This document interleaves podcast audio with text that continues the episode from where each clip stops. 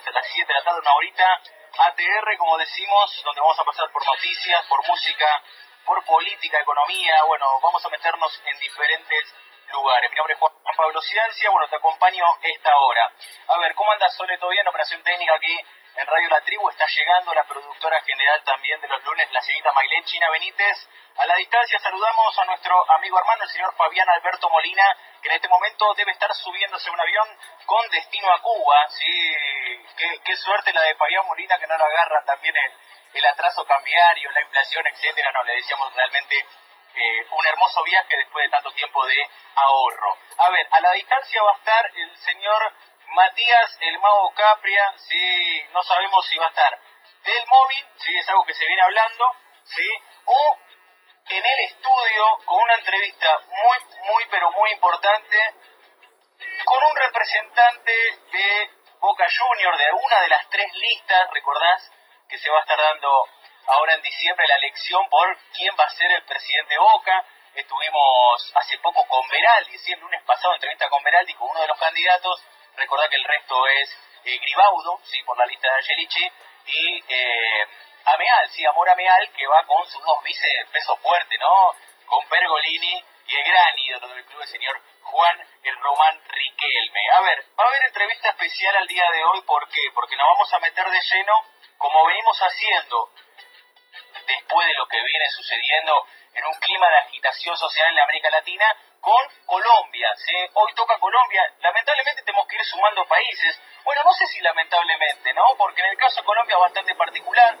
Todos son diferentes, ¿no? Pero acá hay un, alzamiento, ¿sí? un levantamiento eh, hacia el gobierno de Duque, ¿sí? por una cuestión netamente de, del máximo problema que viene sur, surgiendo, por ejemplo, en el caso chileno, que es la desigualdad. Bueno, en el caso colombiano, tantos años contra la guerrilla y la guerrilla, la guerrilla, hasta que en un momento, bueno, vamos a hablar de diferentes problemas como por ejemplo la salud, ¿no? la educación, las pensiones, etcétera. Bueno, Aida Abella, sí que es senadora por Unión Patriótica, sí.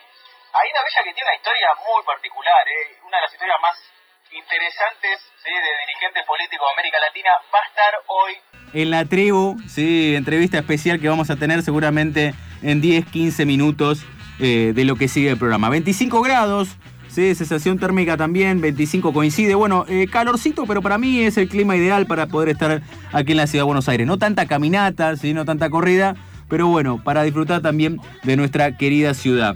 A ver, eh, vamos a tener un bloque de noticias. Vamos a meternos de lleno con lo que fue la indagatoria de Cristina Fernández de Kirchner, Macri en España, ¿sí?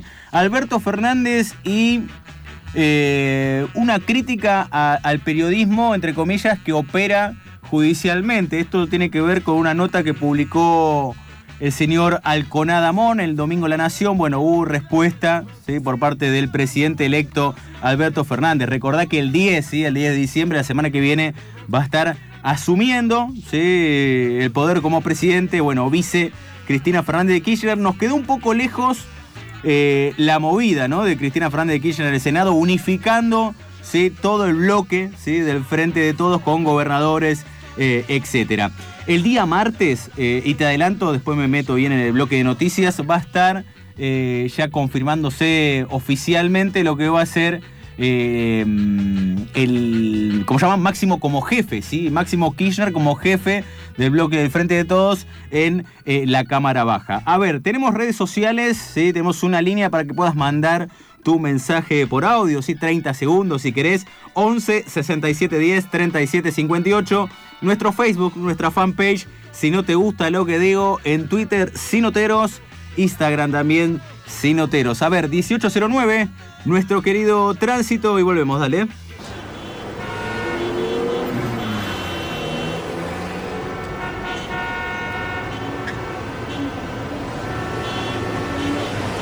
Tránsito aquí en FM La Tribu, Cantilo, sí, con demoras, zona River y General Paz.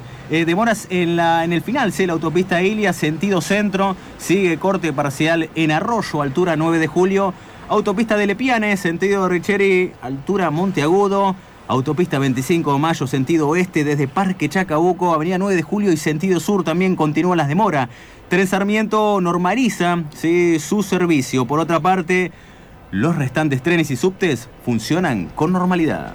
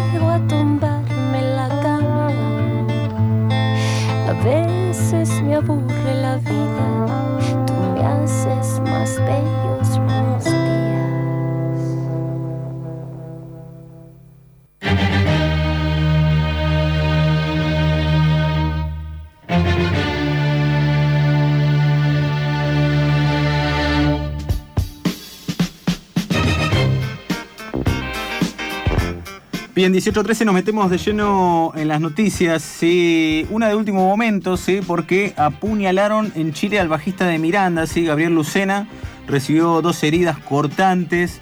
Eh, recordemos, ¿eh? el músico de la banda que él era Ale Sergi, que estaba por realizar un show, ¿sí? había realizado un show el sábado 30 en Arica, una ciudad ubicada en el norte de Chile.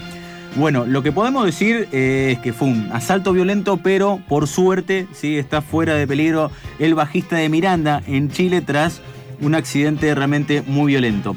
A ver, se agravó el cuadro de Santiago Val, ¿sí? en coma farmacológico, ¿sí? esto lo, anunció su hijo. Eh, que bueno, no, es una noticia que mucha, la verdad que no, metemos mucho este tipo de noticias espectáculos, pero me parece que bueno, vale mencionar que Santiago Val se encuentra en un estado complejo. Cumbre en España, Macri vaticinó que en 2040 la producción eléctrica argentina sería libre de emisiones. el presidente expuso durante la sesión de trabajo de los jefes de Estado. Una noticia de Macri trascendió que en caso de dejar el poder se instalaría en Italia ¿sí? a escribir un libro sobre su padre. ¿sí? para limpiarlo, ¿sí? si se quiere, de cómo generó su fortuna. ¿sí? Tratar de limpiar esta cuestión de corrupción barra mafia, ¿no? que está en el sentido común, y hablar un poco de su astucia. ¿sí? Esto es lo que trascendió, ¿sí? no, no es fehaciente la fuente, pero tenedla en cuenta. ¿eh? Si, llega a pasar, acuérdate que te lo dijimos aquí en la tribu. Eh, hubo una encuesta, ¿sí? después de, bueno, de, de varias varias encuestas a lo largo de este año, salió una nueva que tiene que ver con la imagen de los dirigentes. ¿Vos sabés quién tiene el peor, ¿sí? el peor puntaje, la peor imagen negativa aquí en Argentina? Bueno, este estudio reciente, no más de, dos semanas. Bueno, eh, el peor imagen, la peor imagen sería de Marcos Peña, ¿sí? Eh, recordemos hoy, ayer o anteayer habló Marcos Peña, asumiendo sí, gran parte de la derrota de Juntos por el Cambio, ¿no? Asumiendo que cierta construcción ¿no? de la estrategia electoral de, Juntos por el Cambio, eh, el fracaso eh, lo asume en parte, ¿sí? en gran parte, quien es actualmente el jefe de gabinete de Mauricio Macri. Lo secunda en la encuesta Daniel Scioli ¿sí? y Juan José Gómez Centurión. Bueno, más, un poquito más lejos, el caso de Sergio Massa. El Museo del Holocausto reabrió sus puertas con la participación de dirigentes políticos de todo el arco político. ¿sí? La verdad, esto se dio en la sede de Montevideo, ¿sí? la vieja sede 919 de Montevideo. Estuvo desde Guado de Pedro, si querés, hasta eh, Piqueto, ¿sí? estuvo la reta también hablando. Bueno, eh, realmente una convocatoria muy, pero muy importante de toda la comunidad judía en Argentina y también de, eh, de otras sedes también, ¿no? de América Latina y, por qué no, también de Israel. A ver, tensión en Venezuela, Maduro entregará 13.000 fusiles a obreros se ha generado varias réplicas por parte de la oposición. Me parece a mí que la noticia más importante al día de hoy tiene que ver con Cristina Fernández de Kirchner. Sí, declaró más de tres horas pero se negó a contestar preguntas. ¿sí? Van a tener un problema, van a tener que citar al presidente. ¿sí? La futura vicepresidenta aludió en su declaración que, bueno, si siguen indagando sobre el tema, van a tener que citar al presidente, ¿sí? Alberto Fernández, el presidente electo. ¿Por qué? Porque era el jefe de gabinete ¿sí? del periodo mencionado por el juez. ¿eh? recordemos que esto tiene que ver con la causa de vialidad, en la cual se dice la hipótesis general de de la justicia tiene que ver con que era la jefa, así Cristina Fernández de Kirchner, de la asociación ilícita que giraba obras a Lázaro Báez. Eh, el responsable en materia administrativa y penal es el jefe de gabinete, porque es quien ejecuta el presupuesto. Bueno, a eso se refiere de decir, bueno, si siguen indagando van a tener que eh, citar al presidente electo. Una chicana importante, interesante, parece para mí la noticia eh, clave ¿sí? al día de hoy. Hay otras frases con respecto a qué pasaba con esto de los millones, ¿no? ¿Te acordás de Florencia, Florencia Kirchner y la foto en el Banco Galicia, etcétera? Te mencionaba que iba a estar en Mago Capri, así quizás tengamos entrevista deportiva con lo que es también la contienda electoral en Boca Juniors. Y en instantes, quizás en minutos, vamos a tener entrevista especial con Aida Abella, ¿sí? senadora por Unión Patriótica desde Colombia, en lo que es también eh, algo pero muy, muy importante del pueblo colombiano contra el presidente, ¿sí?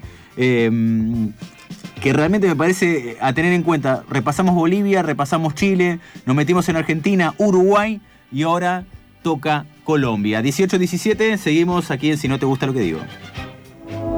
Esta campaña está basada en hechos reales. Cualquier coincidencia con nuestra realidad es producto del maldito patriarcado. patriarcado.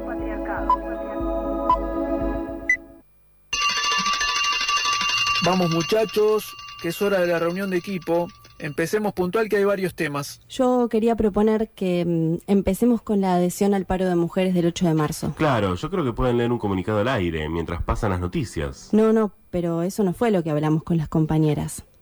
Nuestra idea es sumarnos al paro, es decir, no leer el informativo como forma de protesta, reivindicar nuestro derecho a huelga. Pero, ¿no les parece demasiado?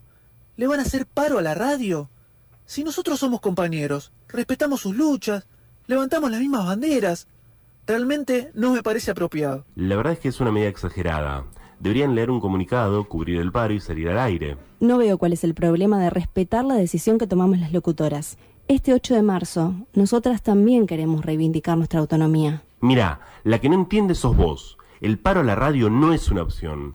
Si quieren seguir laborando, lean el comunicado durante el informativo y ya. No queremos que otros hablen en nuestro lugar. Sabemos perfectamente qué decir y es nuestro derecho hacerlo en primera persona. Las comunicadoras feministas queremos dar cuenta también en los medios de comunicación de las luchas que nos tienen como protagonistas día a día en las calles. Sin intérpretes, sin traducciones. En las radios también disputamos nuestra autonomía. Cortemos con tanta violencia. Nosotras, Nosotras, faltamos en las radios.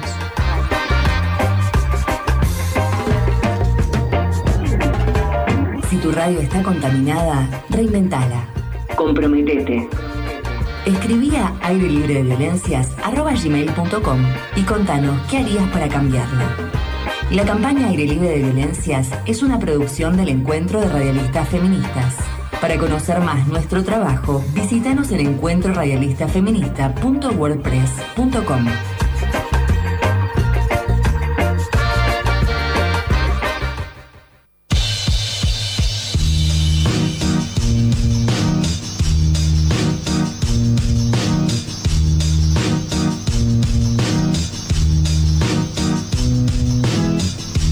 18.20, eh, 25 grados aquí en la Ciudad de Buenos Aires, si no te gusta lo que digo, presente hasta las 19 horas por FM La Tribu 88.7. A ver, tenemos en línea, para mí, una de las políticas más importantes, más interesantes de América Latina, es Aida Abella, sí, senadora por Unión, Unión Patriótica desde Colombia. ¿Cómo anda Aida Juan Pablo Ciance? Un gusto, buenas tardes.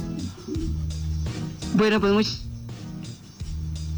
Aida, un saludo muy especial para todas las personas que nos están escuchando y sobre todo para ustedes que se interesan tanto por Colombia. A ver, eh, hay varias cuestiones. Desde ya, Aida, muchas gracias por, por estos minutos, ¿sí? aquí al aire desde FM La Tribu, desde Colombia a, a Buenos Aires. A ver, llega poca información y la información que llega, ¿sí? muchas veces es segmentada, ¿sí? achicada ¿sí? o reducida por muchos medios de comunicación en Argentina.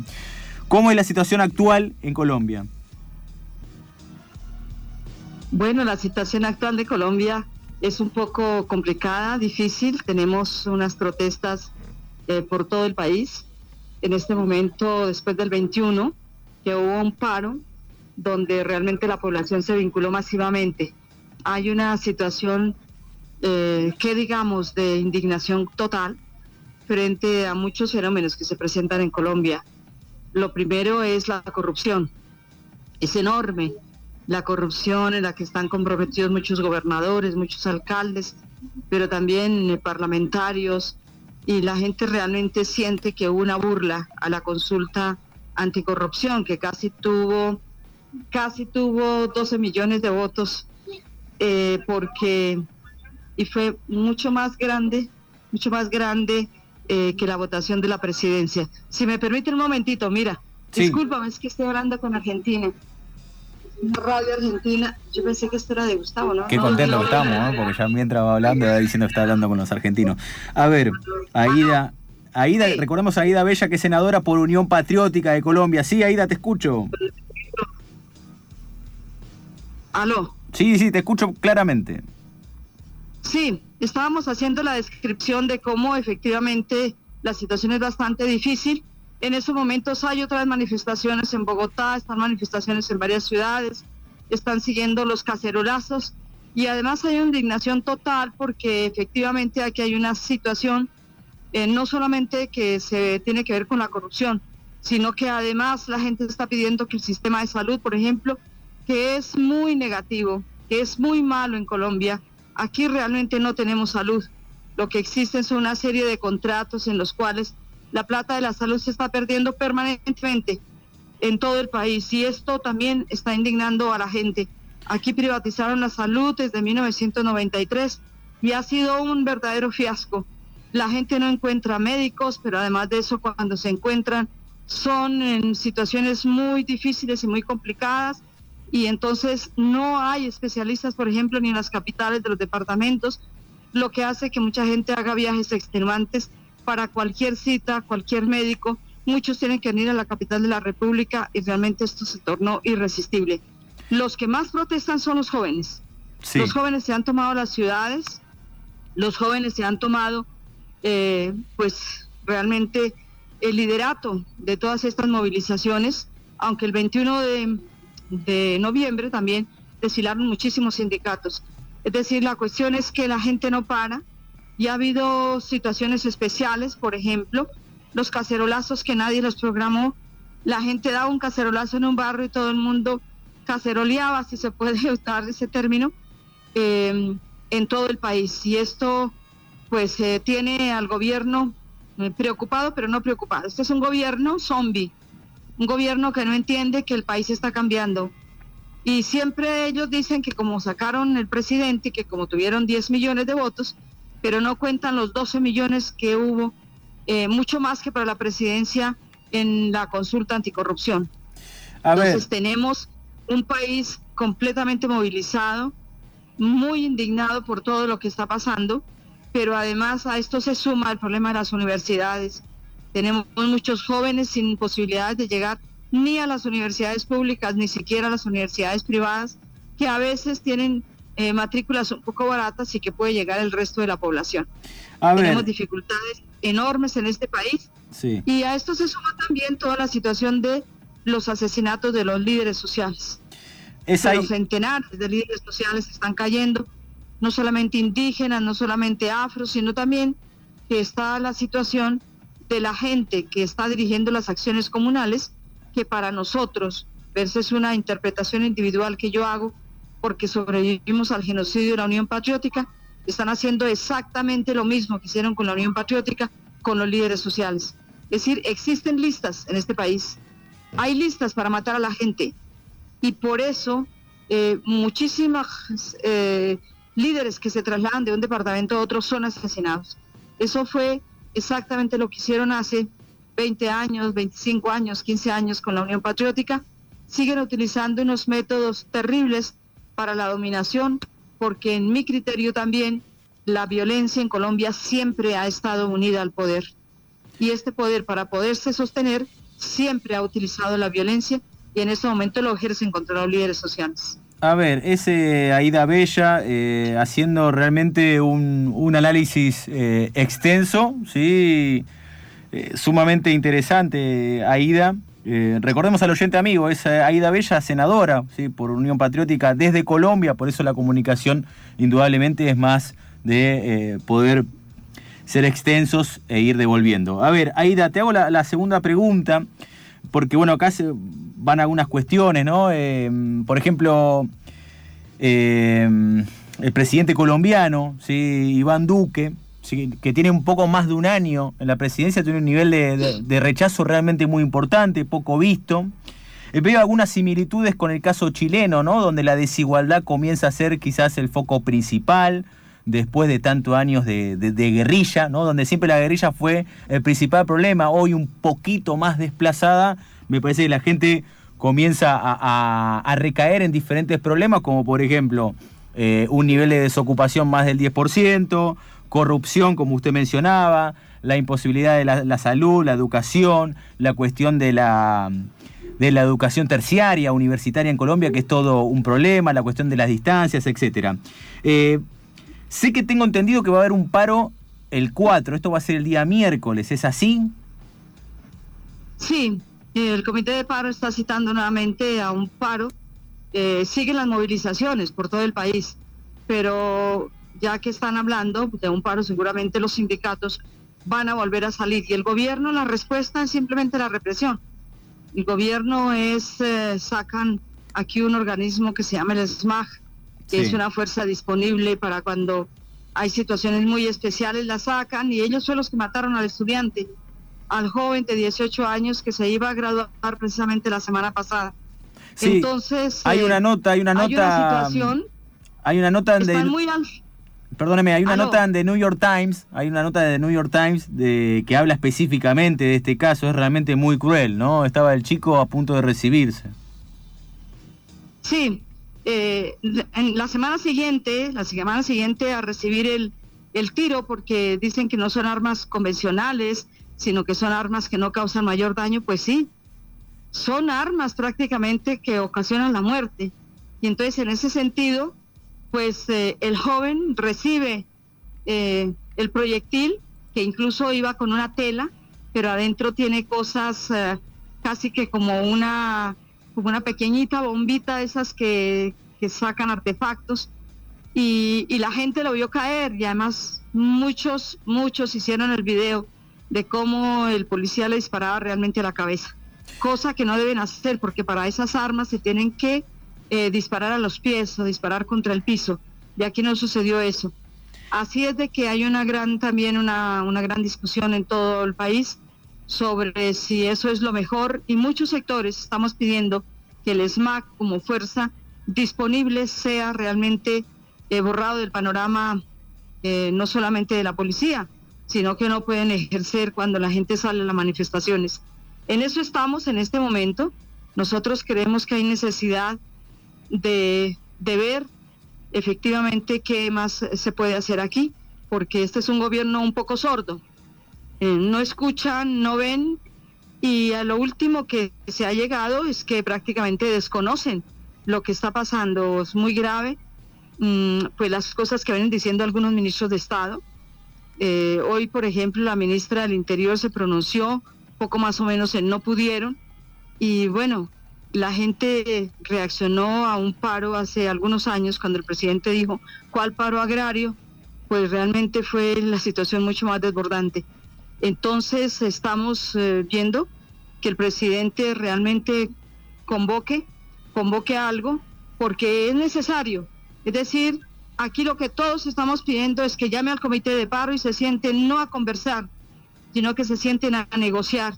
Cuando hay un paro no se conversa, cuando hay un paro se negocia y se ven las solicitudes y el gobierno tendrá que hacer algunas propuestas y los que conforman el Comité Nacional de Paro tendrán que decir si las aceptan o no.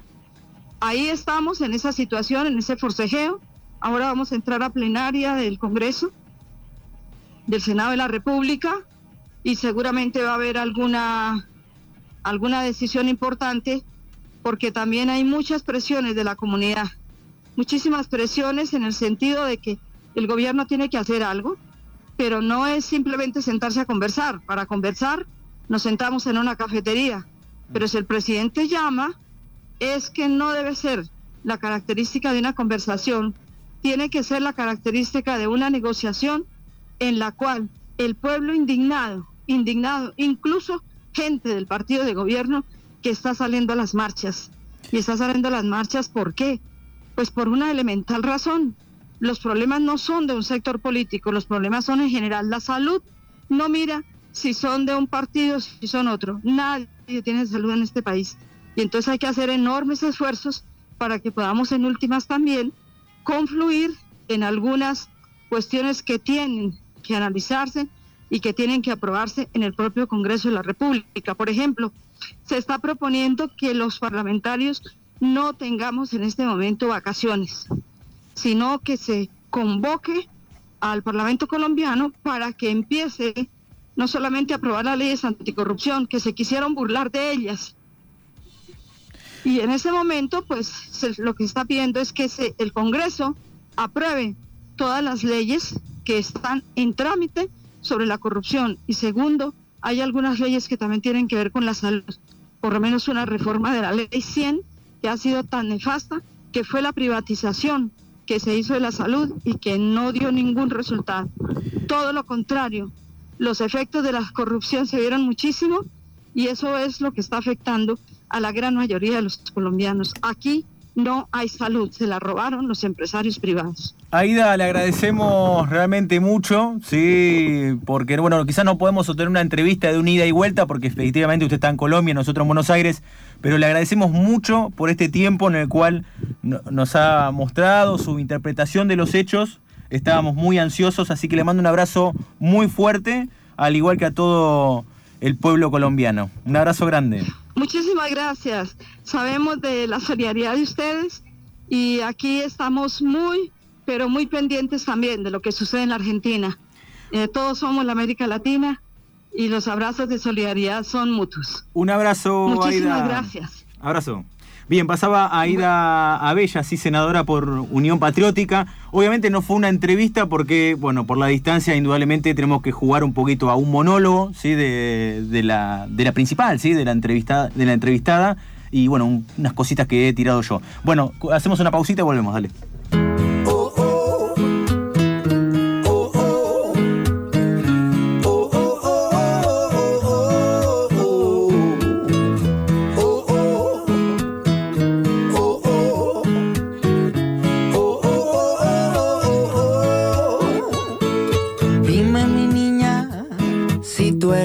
Casa, porque mi paso se retrasa y a veces no sabe volver. Dime mi niña, si tú eres mi espejo, porque a veces mi reflejo no se asoma, no se deja ver. Serán mis melodías que confirman mis heridas, será mi voz que camina de puntillas. Será mi mirada secreta seduce a tu dueño. Será tu historia y la mía que vuelan tras un mismo sueño. Volar, volar, subir, bajar contigo sin alas, volar, volar, volar, subir, bajar contigo sin alas, volar. Soy el esclavo de tu sombra, la orilla de tu boca, tu dolor, tu medicina, el que te espía tras la cortina. Soy el riesgo de un trapecio, la penitencia y la fe. Una diana sin acierto, un laberinto sin pared. Te regalé la luna, me sumerjo en tu laguna, buscando la vacuna me devuelva la fortuna de volar junto a ti. Volar, volar, subir, bajar contigo sin alas, volar, volar, volar, subir, bajar contigo sin alas, volar. 18 y 39 minutos, seguimos en el aire en FM La Tribu 88.7. Esta es la columna deportiva, nos vamos metiendo de a poco en el clima del deporte, en el mundo del fútbol. ¿Qué tal, Juan? ¿Bien? ¿Cómo anda, Maguito Capria? Estaba escuchando una noticia de último momento en mi celular. Bueno, la verdad que hay muchas noticias de último momento que tienen que ver con el fútbol. Nosotros tenemos la posibilidad de seguir con el tema eleccionario, en lo que es el mundo Boca, y tenemos la chance de hablar con Diego Lax, que es pro tesorero de Boca Juniors, presidente de la agrupación Boca la Causa, quien por supuesto va a apoyar la lista de Gribaudo y Crespi para estas elecciones y lo vamos a saludar. Muy buenas tardes, Diego, ¿cómo estás? Hola, ¿cómo le va muchachos? ¿Qué cuentan? Muy bien, gracias por tenerte al aire nuevamente después de, algún tiempo. Y bueno, ya metiéndonos en, en, el tema de las elecciones en Boca, ¿cómo no preguntarte cómo están viviendo la campaña política desde la agrupación, desde Boca la Causa para este domingo 8, día de la votación para presidente de Boca? Ya llegó la cuenta regresiva, Diego. Estamos en la cuenta regresiva, como ustedes lo manifiestan. Casualmente el 12 de noviembre nuestra agrupación cumplió 40 años. Hicimos un evento para más de 1.300 socios que nos vinieron a acompañar y celebrar con nosotros y la verdad que estamos muy entusiasmados de cara al domingo próximo.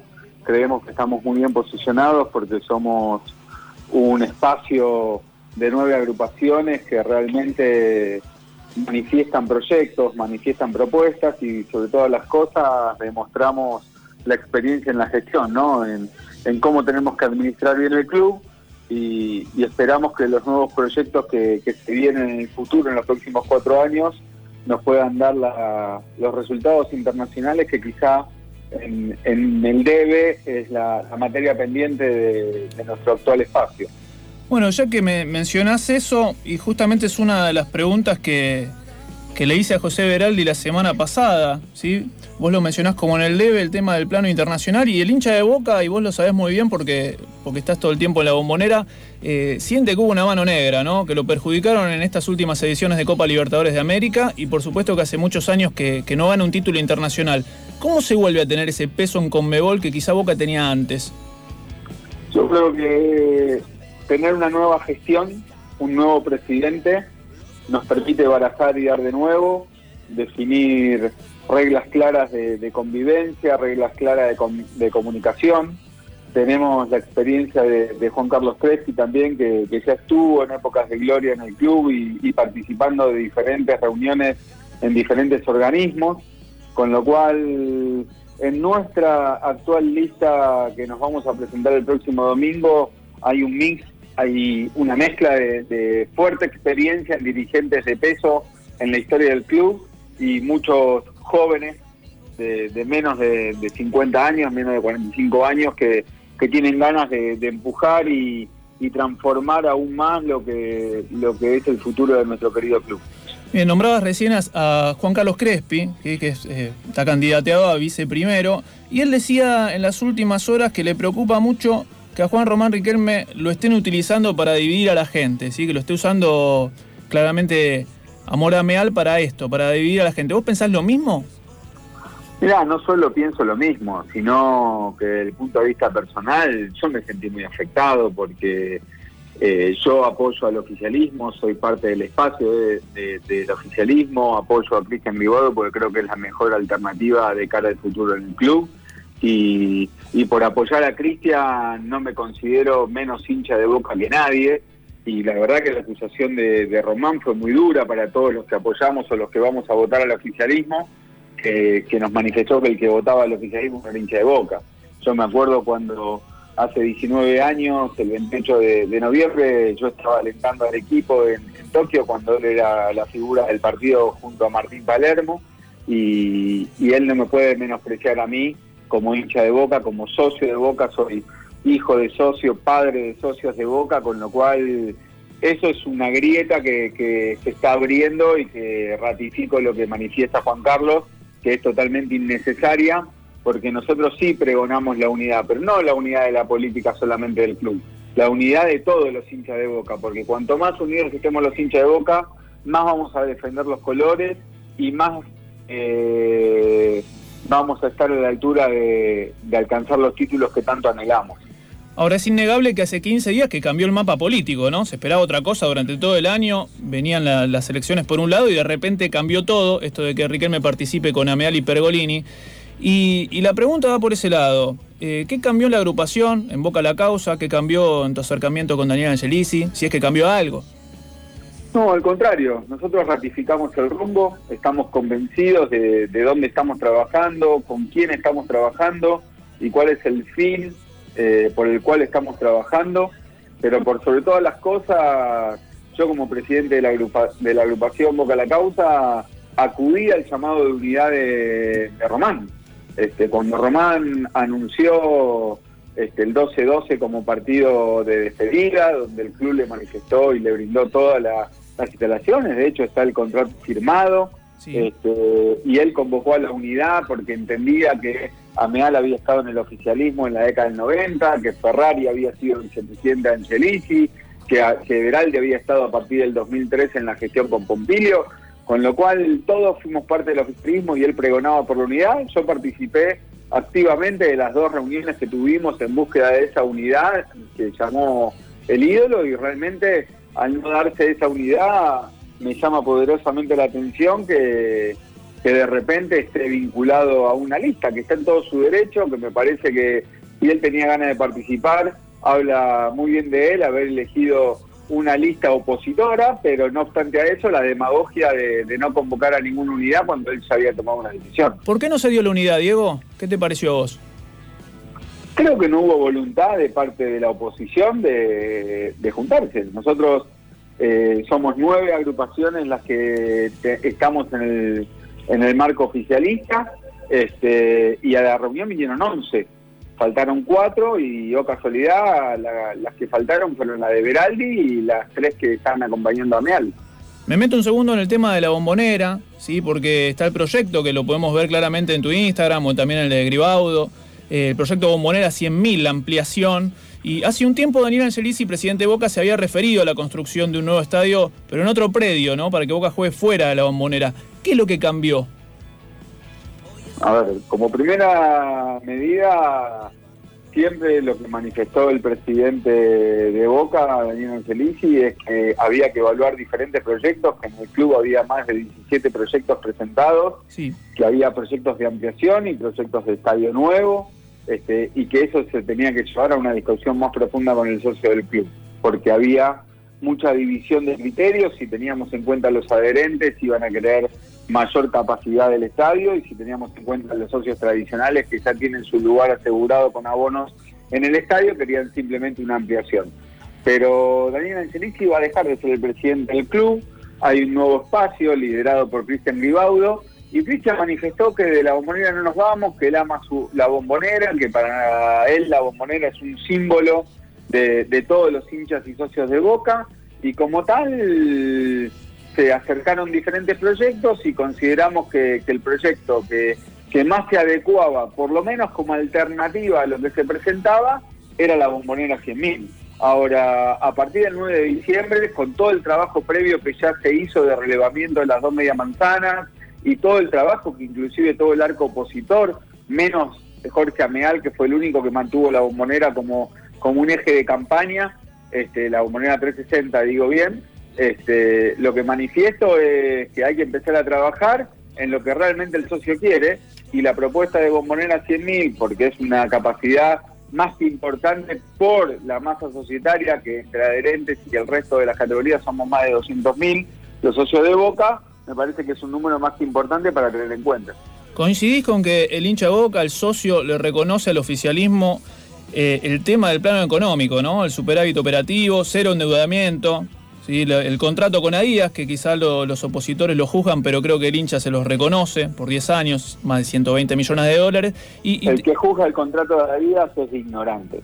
Este, y, hablo de ignorante sin un hecho despectivo, sino eh, desde el punto de vista que no quieren conocer la realidad, porque se quejan de que no vieron un contrato, un contrato que, que está bajo el marco de cláusulas de confidencialidad, pero al mismo tiempo, eh, cuando tuvimos que hacer la discusión en la asamblea de, representantes del club, la que es este, el ente máximo que tiene nuestra institución, donde estamos representando a los 200.000 socios que tiene nuestro querido club, este, se marcaba a detalle todas las cláusulas y, espacios, por supuesto, que había para discutir, las cláusulas y los sitios trascendentales.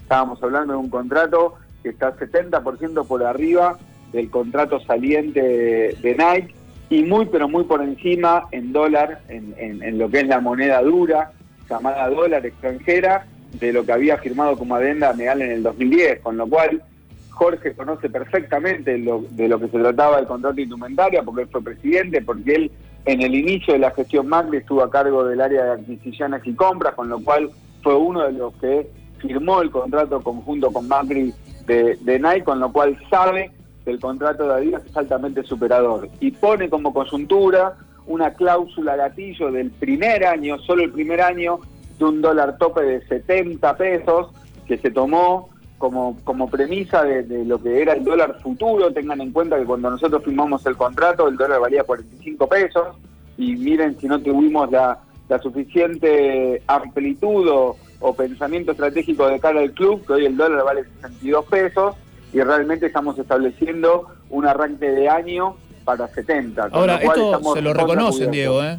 Esto, yo lo hablo en la cancha eh, con compañeros ahí de, tribuna y se lo reconocen, todo lo del plano económico, no estar endeudados, eso se lo reconocen y es muy visible, ¿no? Bueno, yo creo que lo que reconocen es la responsabilidad y la transparencia a la hora de gestionar.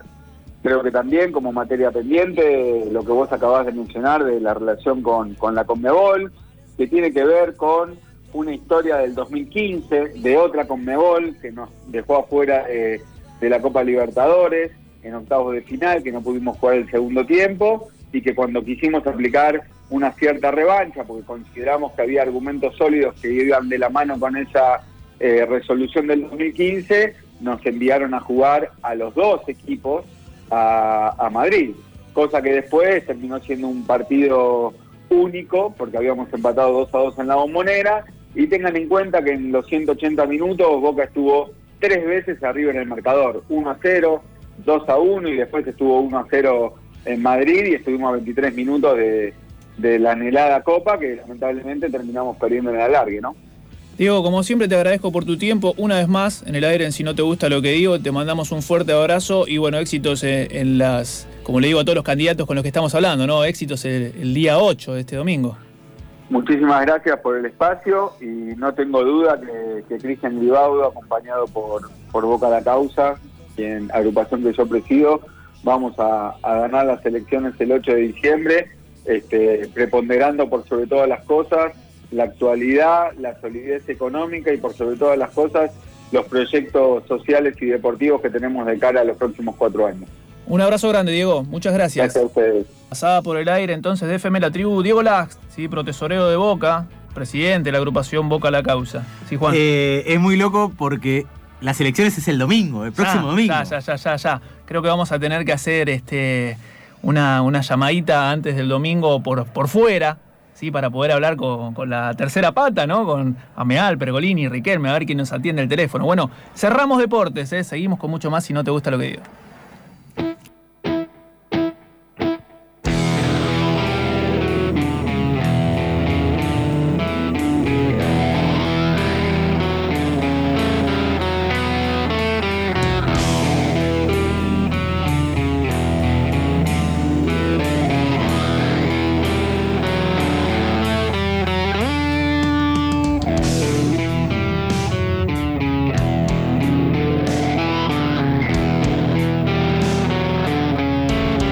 18.53 aquí Si No Te Gusta Lo Que Digo. Bueno, hasta las 7 de la tarde seguimos presentes aquí en Radio FM La Tribu 88.7. Bueno, dejó el micrófono caliente, ¿eh? Diego Lax, pro, tesorero de Boca, bueno, bancando la lista de eh, Gribaudo. Nos metemos de lleno, cambiamos de frente, tema musical, algunas noticias del mundo musical ante la ausencia de Fabián Molina.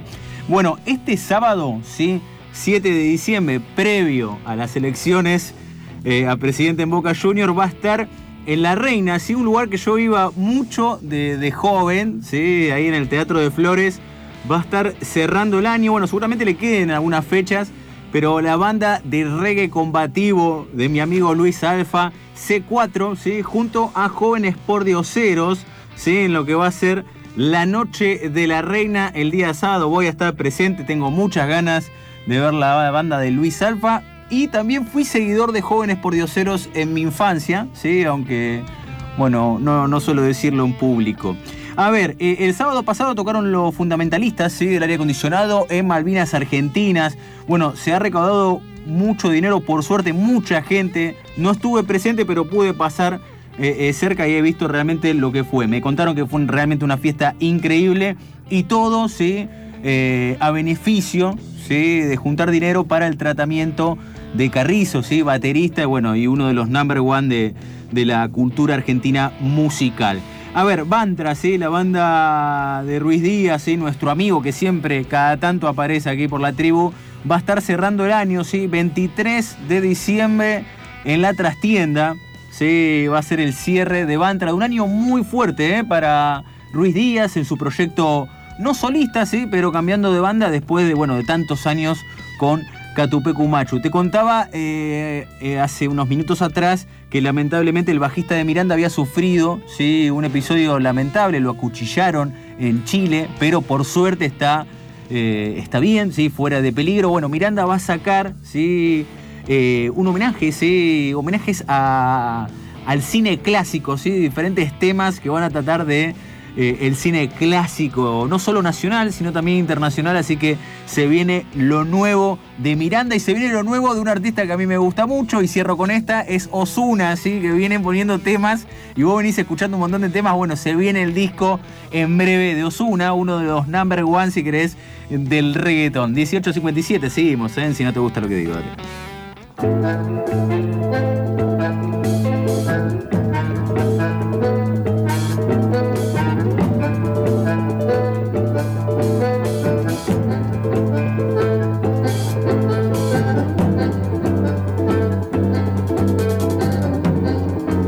18.56 y estos son los títulos de la semana. Bueno, la que se viene, ¿no? Messi ganó su sexto balón de oro a 10 años de la obtención del primero. Bueno, muy contentos por lo que le acaba de ocurrir. Sí, al Pulga hace minutos, seis minutos atrás, no pudo decirlo el Mago Capria, tengo que decirlo claramente. Según el INDEC, los salarios volvieron a perder fuertemente ¿sí? contra la inflación. Hoy se dio a conocer ¿sí? el índice de septiembre que muestra que los sueldos crecieron un 2,7% nominal en este mes contra un 5,9% ¿sí? que fue la inflación. Te contaba también hace instantes que mañana se va a hacer la presentación formal ¿sí? del jefe de la bancada del Frente de Todos en la Cámara de Baja. Me refiero a Máximo Kirchner.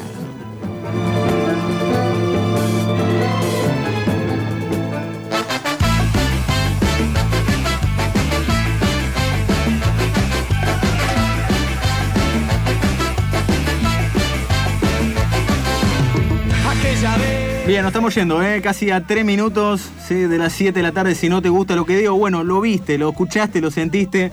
Bastantes entrevistas para mí muy fuertes. ¿sí? En primer término, Aida Abella, ¿sí? senadora por Unión Patriótica desde Colombia a Buenos Aires, aquí en la tribu. Bueno, nos dimos el lujo, gracias a la producción de Mailén China Benítez, que estuvo entramando ¿sí? hace más de una semana ¿eh? esta entrevista que queríamos tener después de lo que está sucediendo en Colombia, ¿sí?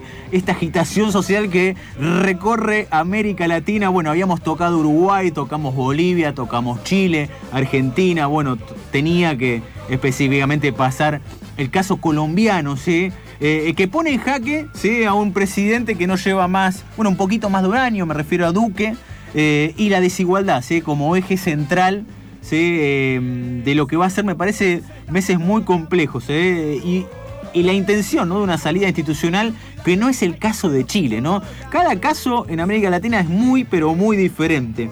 Eh, bueno, vas a poder revivir la entrevista en arroba sinoteros, en nuestra fanpage, si no te gusta lo que digo. Así que bueno, seguramente en breve, 48 horas, vamos a tener todo subido. Eh, el 4, sí, el 4 de diciembre, el día miércoles, paro general en Colombia. Bueno, ellos le dicen la figura de paro a lo que es la movilización gigante, no solo de estudiantes, sino de movilizaciones indígenas, de sindicatos, bueno, de dirigentes políticos, etc. No hay una, una crítica total al sistema político como pasa en Chile, ¿no? Me parece que la crítica se dirige pura y exclusivamente a la estructura eh, que gobierna actualmente de la mano de Duque. Bueno, en segundo término estuvo ¿sí? una entrevista especial también larguita con Diego Lax, ¿sí? actual pero tesorero de Boca y que va a estar ¿sí? acompañando la lista de Gribaudo. Una elección de Boca el próximo domingo. Bueno, las encuestas dan bastante paridad. El tema es que todos dicen que las encuestas las paga el oficialismo.